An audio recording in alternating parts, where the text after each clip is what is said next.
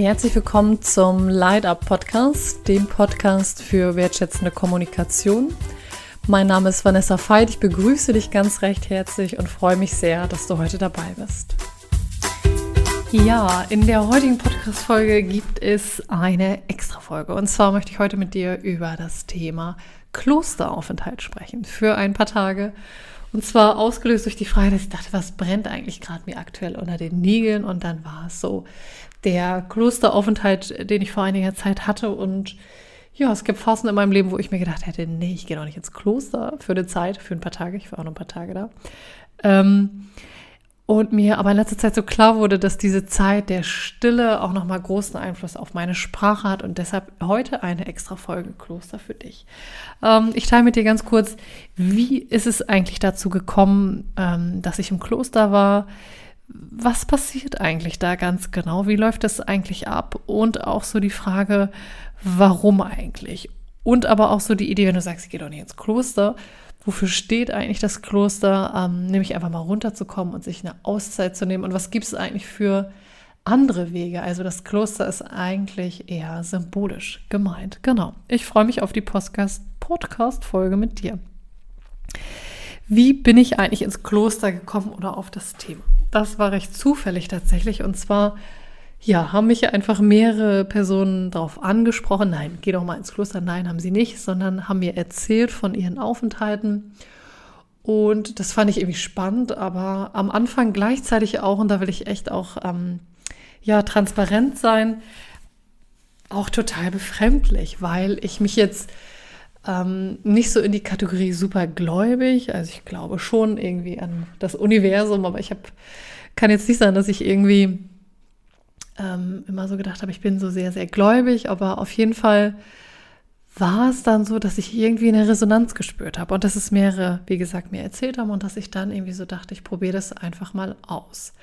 Ähm, war dann allerdings beim ersten Mal auch wirklich so, dass ich so dachte, oh nein, shit. Ich habe mich dann irgendwie so, ich habe dann innerlich so einen Dialog auf dem Weg, habe ich mir so gedacht, so scheiße, irgendwie, wenn ich was sage, dann versuche ich das auch durchzuziehen, aber ähm, ich hatte dann echt auch Zweifel, ob das das Richtige ist. Aber jetzt im Nachhinein, ich war schon drei oder viermal, jetzt müsste ich überlegen, viermal da, ähm, ist es super, super inspirierend, weil was passiert eigentlich im Kloster ähm, bei so einem Aufenthalt? Das ähm, Kloster, wo ich war, ist ein evangelisches Kloster, ähm, in dem mehrere, fünf oder sechs, ich bin mir jetzt gar nicht sicher, Nonnen leben. Sehr, sehr inspirierende Frauen auch. Und es läuft so, dass man dort unterschiedliche Formate machen kann. Zum Beispiel eine stille Auszeit. Das ist das Format, was ich auch besucht habe. Da ist man dann ähm, drei Tage, in der Regel am Wochenende, reist also abends an, freitags, freitags nachmittags,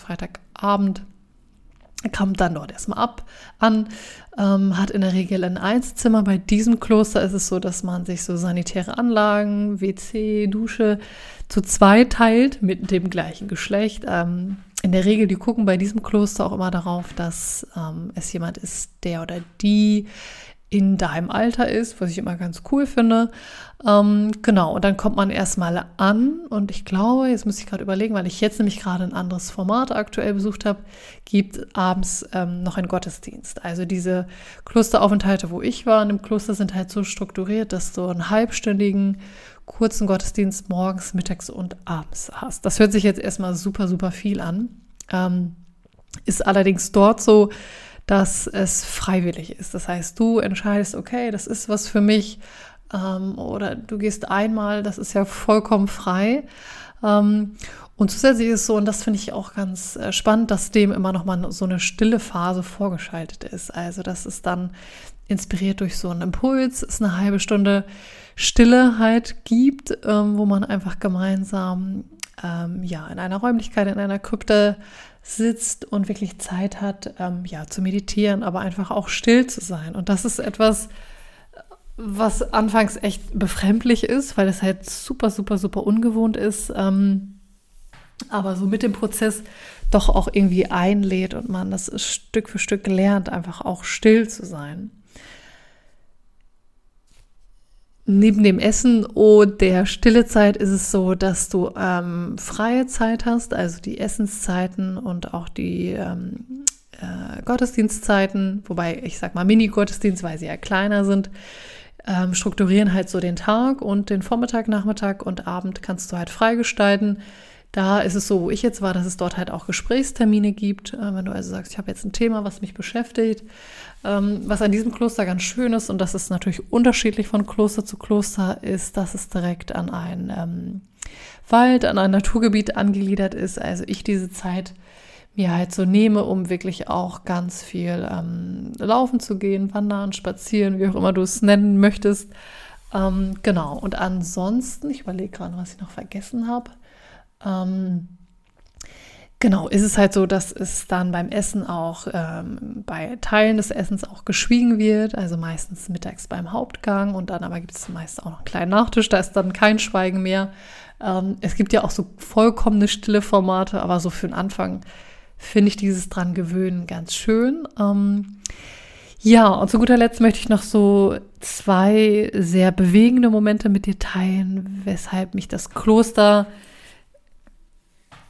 ja, da sei, die Zeit dort einfach immer wieder ähm, sehr inspiriert. Und zwar war es jetzt beim letzten Mal so, dass eine andere Teilnehmerin mich fragte, kommst du eigentlich mit einer Frage? Und dann dachte ich so, komme ich eigentlich mit einer Frage ins Kloster? Und dann wurde mir so klar, ja, ähm, aber diese Frage ist manchmal gar nicht so klar, dass so die Frage ist, was ist denn eigentlich die Frage? Und durch diese Zeit, je nachdem, was du dann gerade brauchst oder was ich dann brauchte, wurde mir halt durch diese Bewegung und durch diese Ruhe und wirklich auch Auszeit ähm, klar, worum es eigentlich geht. Also was mich gerade beschäftigt, was eigentlich meine Frage ist. Und die kommt durch diesen veränderten Ort halt relativ, ähm, ja, relativ klar auch, weil das manchmal, so ist mein Empfinden im Alltag auch einfach verdeckt ist. Genau.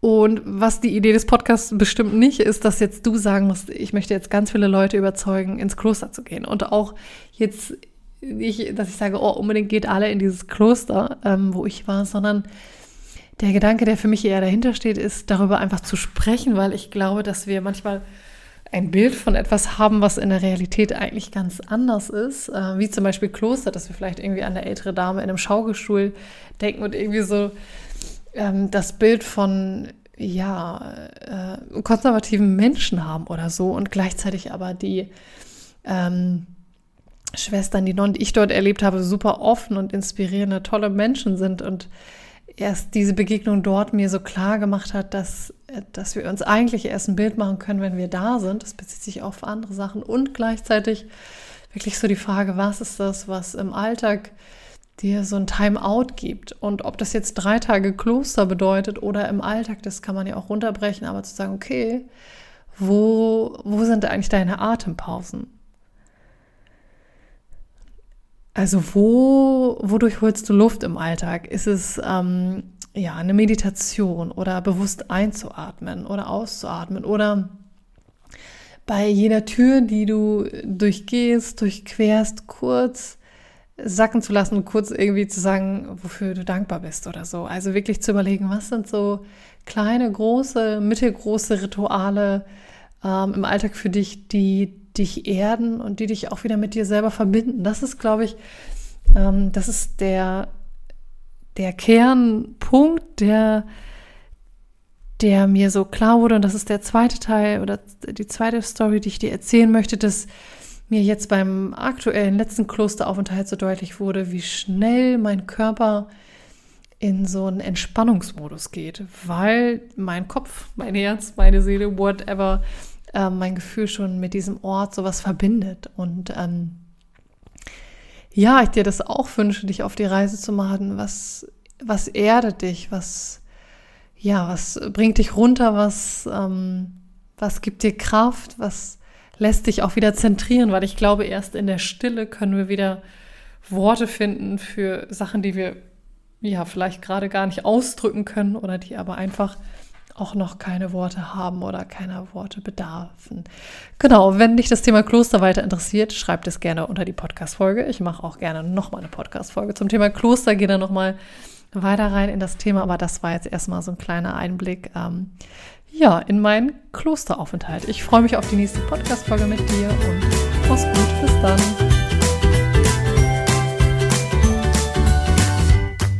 Für mehr Infos zu meinen Trainings und Einzelangeboten schaut gerne auf vanessafeit.de vorbei.